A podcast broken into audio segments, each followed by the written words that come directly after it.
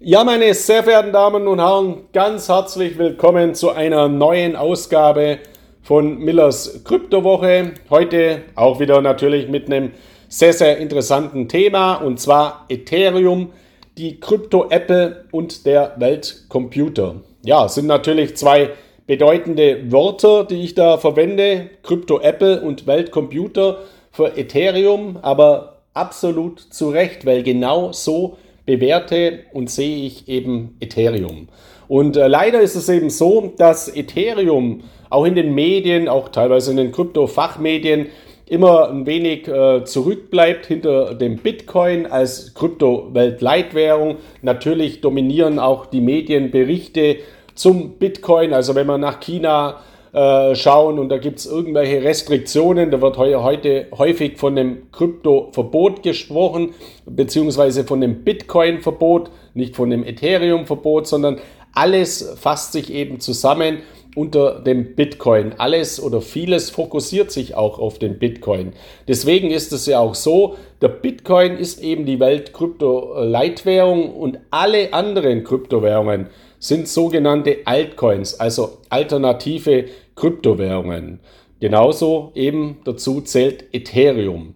Und aus meiner Sichtweise muss man eben Ethereum viel, viel stärker priorisieren, weil es eben ein einzigartig interessantes Konzept ist mit ganz, ganz großen äh, ja, Eigenschaften, sowohl technologischer Natur und mittlerweile auch kryptoökonomischer Natur. Ich habe ja vor kurzem ein Buch geschrieben namens Cryptonomics, von der Digitalisierung zur Tokenisierung der Welt. Und in diesem Prozess befinden wir uns natürlich nach wie vor ganz, ganz am Anfang. Und nach meiner festen Überzeugung wird Bitcoin und Ethereum vor allem hier eine ganz, ganz bedeutende Rolle spielen. Und ich würde sogar so weit gehen, dass sich Ethereum mindestens genauso aussichtsreich und als Basisinvestment mindestens genauso wichtig einstufen würde wie den Bitcoin.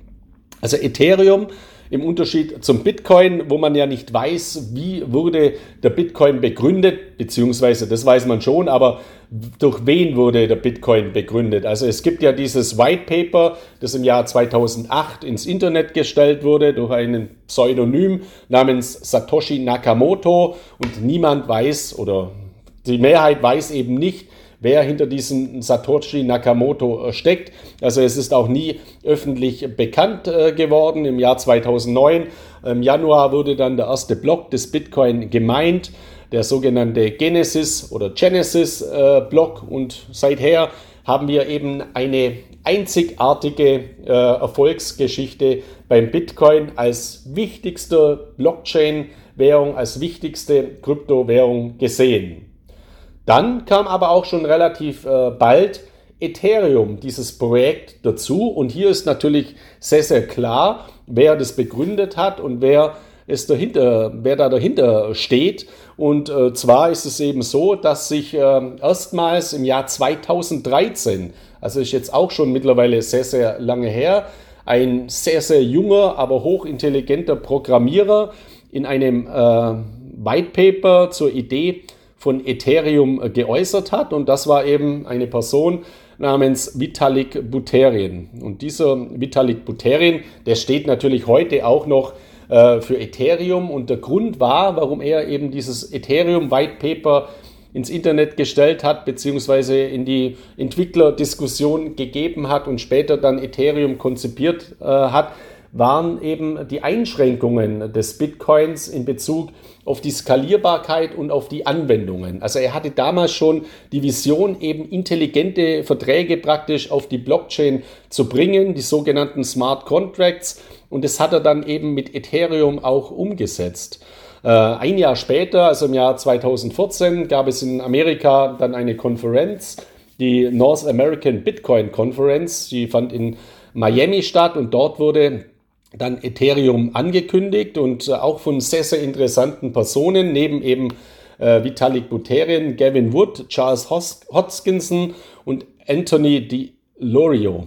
Der ist jetzt heute weniger bekannt, aber Charles Hoskinson beispielsweise hat dann später eben Cardano ins Leben gerufen. Und Cardano ist natürlich auch eine sehr, sehr interessante äh, Blockchain-Plattform. Ethereum wurde übrigens auch begründet, was heute auch nicht mehr äh, viele wissen, im Jahr 2014 mal äh, durch eine Ethereum Switzerland GmbH, also in der Schweiz. Äh, auch äh, eine interessante Entwicklung. Hinter einigen äh, äh, Kryptowährungen stehen mittlerweile auch Stiftungen, also gemeinnützige Stiftungen, sogenannte Foundations. Und das war auch eben der Ursprung von Ethereum. Und äh, warum mir immer diese Erwähnung sehr wichtig ist mit dem Fokus auf Bitcoin und Ethereum, ist der Aspekt, dass ich immer wieder auf Anleger treffe, beziehungsweise auf neue Interessenten oder auch auf Kryptoinvestoren, die teilweise schon lange auch in Kryptowährungen investiert sind. Die haben aber keinen Bitcoin oder nur einen ganz, ganz verschwindenden Anteil an Bitcoin und auch an Ethereum. Dafür eine Vielzahl an unterschiedlichsten Altcoins. Und hier ist eben äh, der Punkt der, ich frage die dann, warum haben sie eigentlich kein Bitcoin oder warum haben sie eigentlich nur so wenig Ethereum? Dann ist meistens die Antwort in fast allen Fällen, ja, es war so, als ich in die Kryptomärkte eingestiegen bin vor ein paar Jahren, war mir der Bitcoin schon zu teuer und auch Ethereum teilweise. Deswegen habe ich billige, also kostengünstige oder vom Kurs optisch günstige Altcoins gekauft. Das ist jetzt ähm, aktuell nicht mal unbedingt weiter schlimm, weil natürlich viele Altcoins sich auch ganz hervorragend in, äh, entwickelt haben. Aber Sie als Leser von CryptoX oder meine Leser von CryptoX, die kennen natürlich meine Philosophie. Und die lautet, investieren Sie immer als Basisinvestments in den Bitcoin und in Ethereum und orientieren Sie sich an der Marktkapitalisierung dieser beiden Kryptowährungen. Wenn man aktuell auf die Internetseite coinmarketcap.com schaut, also das ist eine der wichtigsten Informationsquellen im Internet zu Kryptowährungen. Diese Seite gehört äh, zu, zu Binance, also zur Kryptobörse Binance. Dann sieht man, dass wir aktuell die Marke von 14.000 Kryptowährungen in Form von Coins und Token überschritten haben. Immer nochmals kurz äh, zur Erinnerung. Ein Coin ist eine Kryptowährung, die auf einer eigenen Blockchain basiert. Ein Token, ein Kryptotoken, ist eine Kryptowährung, die eine fremde Blockchain nutzt. Und die meisten Token oder die wichtigsten Token sind eben Ethereum-Token, die wiederum auf der Blockchain von Ethereum basieren. Und da gibt es eben ganz, ganz interessante, ganz, ganz äh, wichtige äh, Kryptowährungen. Beispielsweise Link. Also Chainlink ist ein Ethereum-Token, der sich auch mittlerweile sehr, sehr interessant entwickelt hat. Oder die ganzen Stablecoins, die ich ja schon angesprochen habe, wie beispielsweise Tether. Tether, der USDT, ist aktuell auf Rang 4 unter den marktkapitalisierungsstärksten Kryptowährungen mit einer Marktkapitalisierung von rund 74 Milliarden US-Dollar. Also auch eine ganz, ganz bedeutende Kryptowährung. Und dadurch, dass der eben auf Ethereum basiert, profitiert natürlich auch Ethereum von dieser Entwicklung. Und unter den Top 10 finden wir einen weiteren Ethereum-Token an Stelle 9 mit dem USDC-Coin. Also der USD-Coin, das ist ein Stablecoin, auch ein Stablecoin auf den US-Dollar von Coinbase und von Circle in einem Konsortium eben herausgegeben. Auch der hat mittlerweile eine sehr, sehr bedeutende Marktkapitalisierung von rund 35 Milliarden US-Dollar. Also das sind auch ganz, ganz entwick wichtige Entwicklungsschritte für Ethereum. Und wenn man sich jetzt eben diese Internetseite anschaut, dann findet man ganz oben neben der Marktkapitalisierung von aktuell rund 2,78 Billionen US-Dollar aller Kryptowährungen auch die Dominanz von Bitcoin und Ethereum, also die BTC-Dominanz und die ETH-Dominanz. Das sind Kennzahlen, die verdeutlichen, welchen Anteil hat der Bitcoin und welchen Anteil hat Ethereum prozentual an der Marktkapitalisierung aller Kryptowährungen.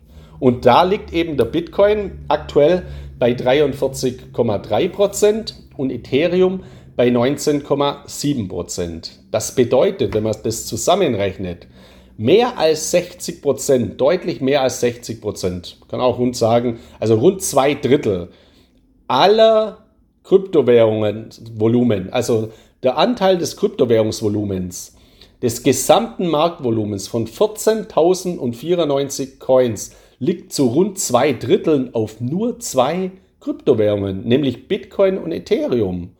Und deswegen ist es doch klar, wenn man so einen Marktanteil hat, dass man in die wichtigsten Kryptowährungen als Basisinvestments, auch als Grundlage investieren muss oder investiert sein muss.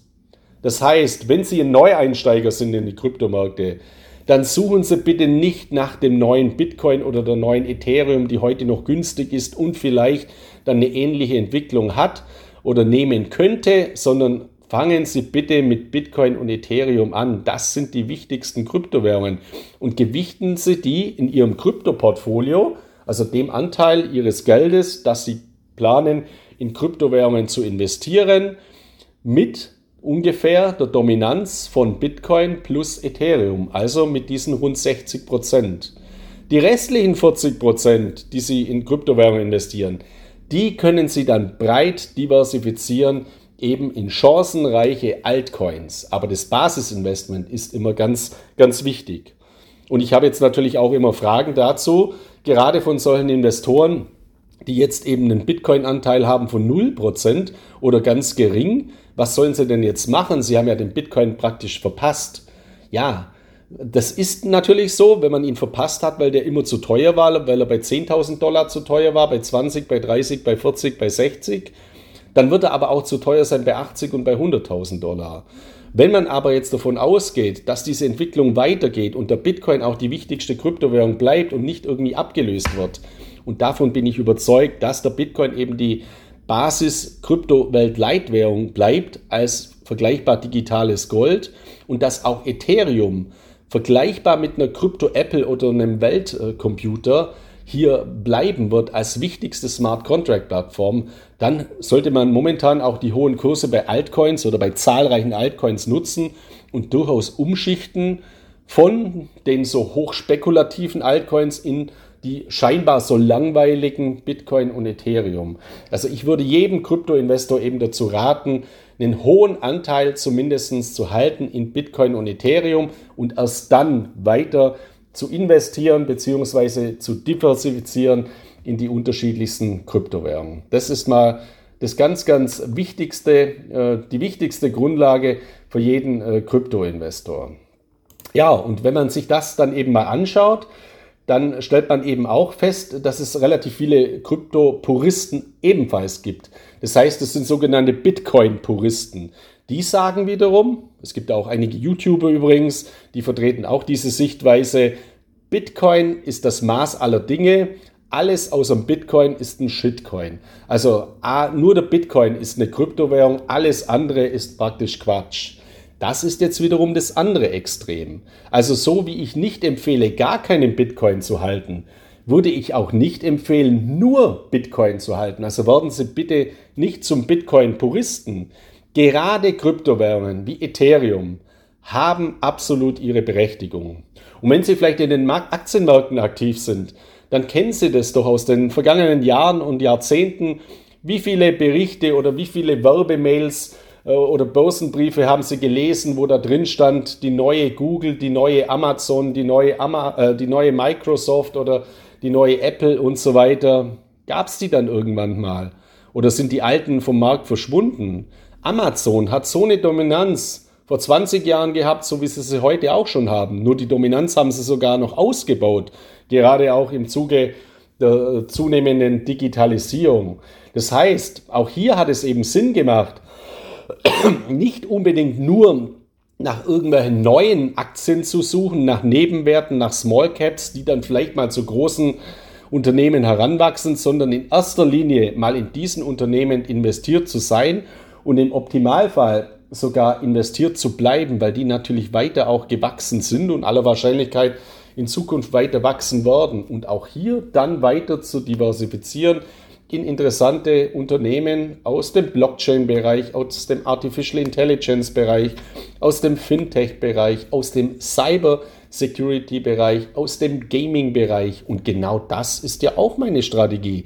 Deswegen habe ich im Rahmen von CryptoX nicht nur zwei Kryptowährungsportfolios mit einem Krypto-Basisdepot, einem CryptoX-Basisdepot und einem CryptoX-Chancendepot, sondern auch ein Crypto X, sogenanntes Fintech Depot, wo gerade chancenreiche Aktien abgebildet über breit gestreute Exchange Traded Funds, sogenannte ETFs, in diesen Segmenten wiederum äh, aktiv sind und eben auch an diesen Entwicklungen partizipieren.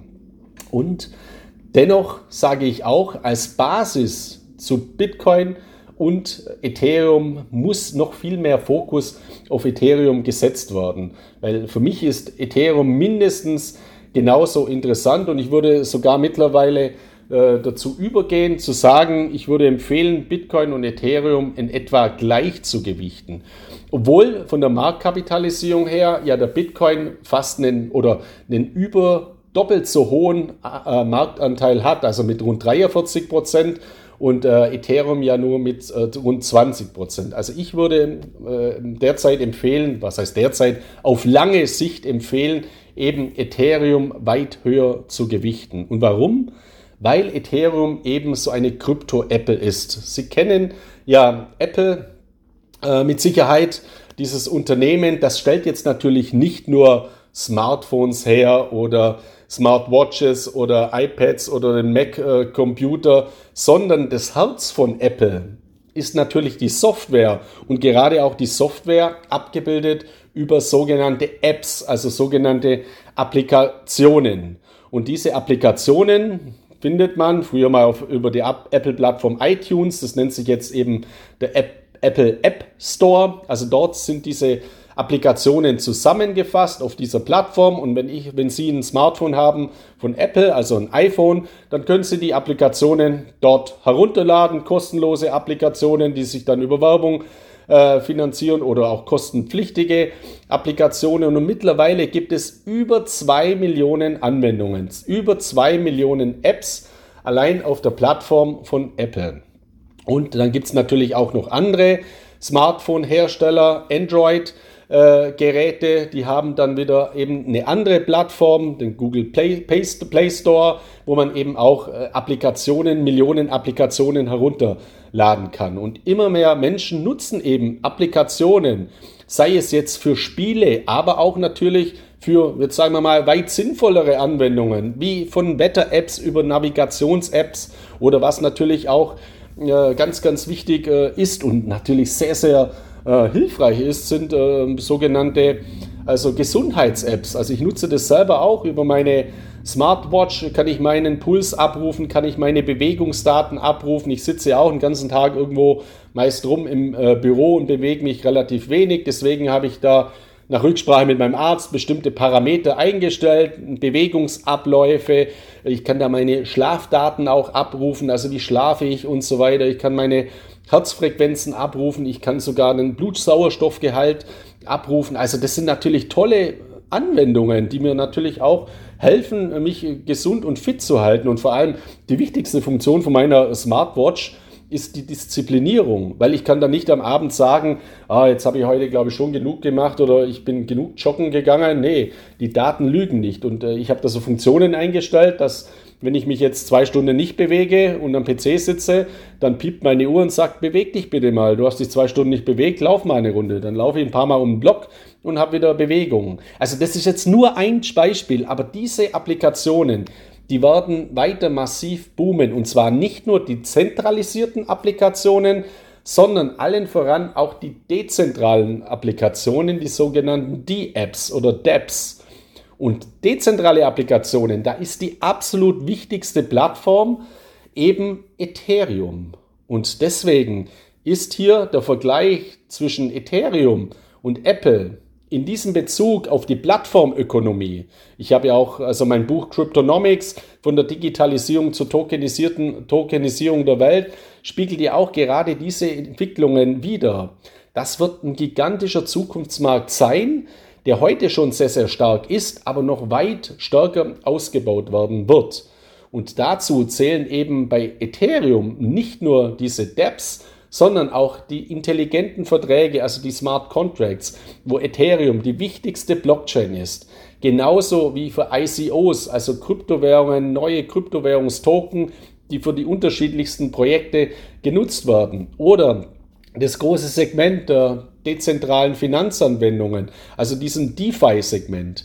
Wir werden einen gigantischen Boom erleben, einen Transformationsprozess in der Banking-Branche, in der Finanzbranche, Weg von zentralisierten Abläufen hin zu einem dezentralisierten Geldsystem und zu dezentralisierten Finanzanwendungen. Und auch hier wird Ethereum massiv profitieren. Genauso natürlich auch im Bereich der NFTs, also der Non-Fungible Token der Token, die jetzt nicht fungibel sind, wie beispielsweise der Bitcoin, sondern auf einem bestimmten Projekt basieren oder auf einem bestimmten Wert basieren. Viele kennen das ja aktuell NFTs aus dem Bereich der Kunst, also CryptoPunks oder CryptoKitties. Es werden Kunstwerke digitalisiert. Dieses Projekt Beeple beispielsweise oder dieses Kunstwerk Beeple, 5000 Pixel, das damals ins Internet gestellt wurde und über Sotheby's äh, versteigert worden ist für rund 69 Millionen US-Dollar.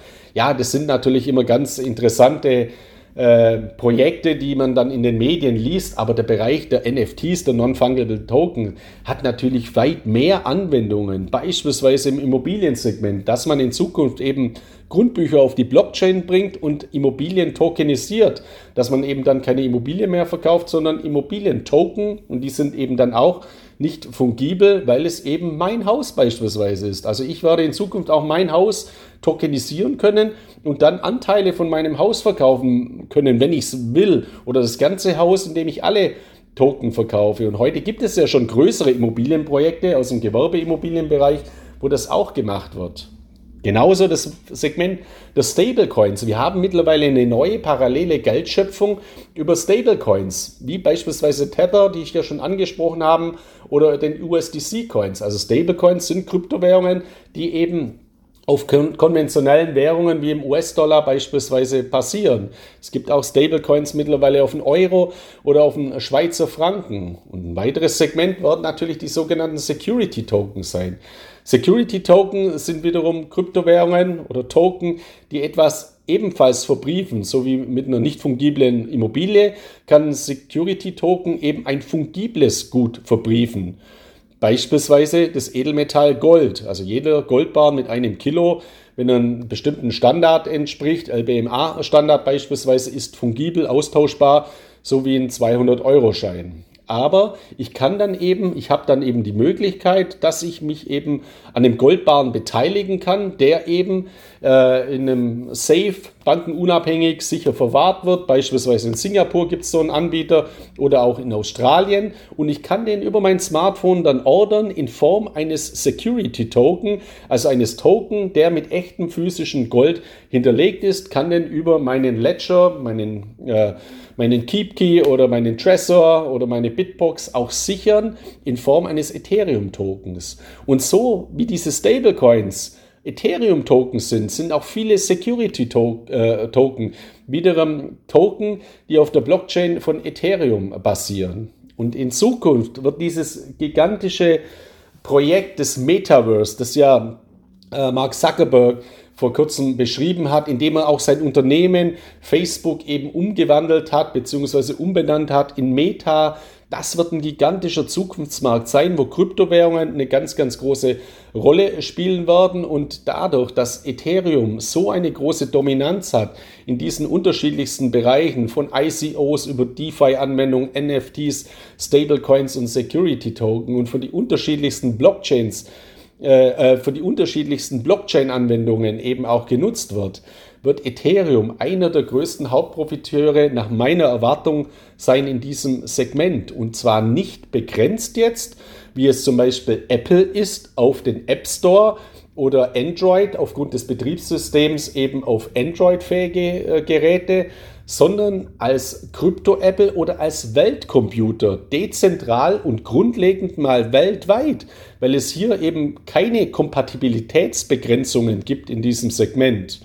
Und weil eben äh, äh, Ethereum so eine marktführende und dominante Rolle auch in diesem Bereich heute schon hat. Und das ist eben ein ganz, ganz wichtiger Bereich. Und die Kryptowährungsanwendungen sind in den letzten beiden Jahren eben geradezu explodiert und davon profitiert eben auch wiederum Ethereum. Das sind jetzt also die, äh, die technologischen Innovationen, die technologischen Entwicklungen, warum ich so positiv eingestellt bin als für Ethereum als absolutes Krypto-Basis-Investment parallel zum Bitcoin. Jetzt gibt es aber seit einigen Monaten noch eine weitere, eine kryptoökonomische Entwicklung äh, in diesem Zusammenhang bei Ethereum, weil in der Vergangenheit habe ich auch immer mal wieder gehört, dass es Anleger gibt, die sagen, nein, ich investiere nicht in Ethereum, weil mir ist dieser Halving-Algorithmus des Bitcoin und dieser Limitierungsalgorithmus des Bitcoin auf maximal 21 Millionen Stück äh, ganz, ganz wichtig. Also der Bitcoin ist für mich digitales Gold. Gold kann man nicht künstlich durch Menschenhand schaffen. Den Bitcoin kann man nicht unbegrenzt meinen, sondern eben nur mit 21 Millionen Stück. Und bei Ethereum gibt es ja keine solche Begrenzung. Also der Maximal Supply, der Maximum Supply ist nach, bei Ethereum grundlegend mal nach oben offen. Also so wie bei Papiergeld können Ethereum in unbegrenzter Stückzahl gemeint werden. Das ist bzw. das war grundsätzlich richtig. Aber um jetzt eben die Skalierbarkeitsproblematik bei Ethereum zu lösen, weil Ethereum so erfolgreich ist, weil so viele Token über Ethereum laufen, haben sich natürlich die Gaspreise, also Gas in Form von Ether, der Währung, der Blockchain von äh, Ethereum, massiv verteuert und das hat dann wiederum Projekte auch abgeschreckt, über Ethereum ihre Smart Contracts aufzubauen. Das hat dazu geführt, dass eben dieses sogenannte Ethereum 2.0 Projekt ins Leben gerufen wurde Dort war ein ganz wichtiger Baustein das sogenannte London Update. Das war eine Hard Fork, also eine Abgabelung der Ethereum Blockchain. Und ein ganz wichtiger Part dieser, dieses Hard Forks, dieses London Hard Forks ist eben, dass seither Ethereum beginnt von dem Proof of Work Algorithmus, also von dem Arbeitsnachweis, einem sehr energieintensiven Mining-Prozess, wie es der Bitcoin ja auch hat, umzustellen auf den Proof-of-Stake-Algorithmus, einen Anteilsnachweis, der weit eben energieeffizienter ist.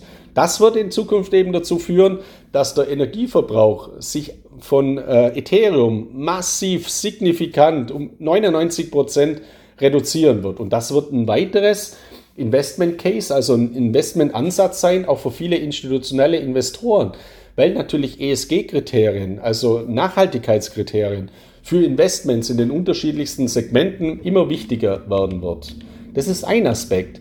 Aber der noch weitige, wichtigere Aspekt ist eben, dass seither mit der Umstellung äh, dieses London-Updates Ethereum, die Gebühren, die vereinnahmt werden, nicht mehr an die Miner gehen, sondern großteils eben verbrannt werden durch einen sogenannten Token Burn oder einen Coin Burn. Das funktioniert technisch, technologisch so, dass Kryptowährungen, die verbrannt werden, die werden an eine ITER-Adresse gesendet, also eine sogenannte ja, Fresseradresse, die praktisch diese Kryptowährungen auffrisst. Technologisch bedeutet das einfach, das ist eine Wallet-Adresse, bei der es keinen Private Key gibt. Also wenn ich Kryptowährungen an eine Wallet äh, sende, bei der es keinen Private Key gibt, dann sind die eben verloren. Und diese Kryptowährungen werden somit systematisch Programmcode optimiert den Märkten entzogen und das ist natürlich preistreibend.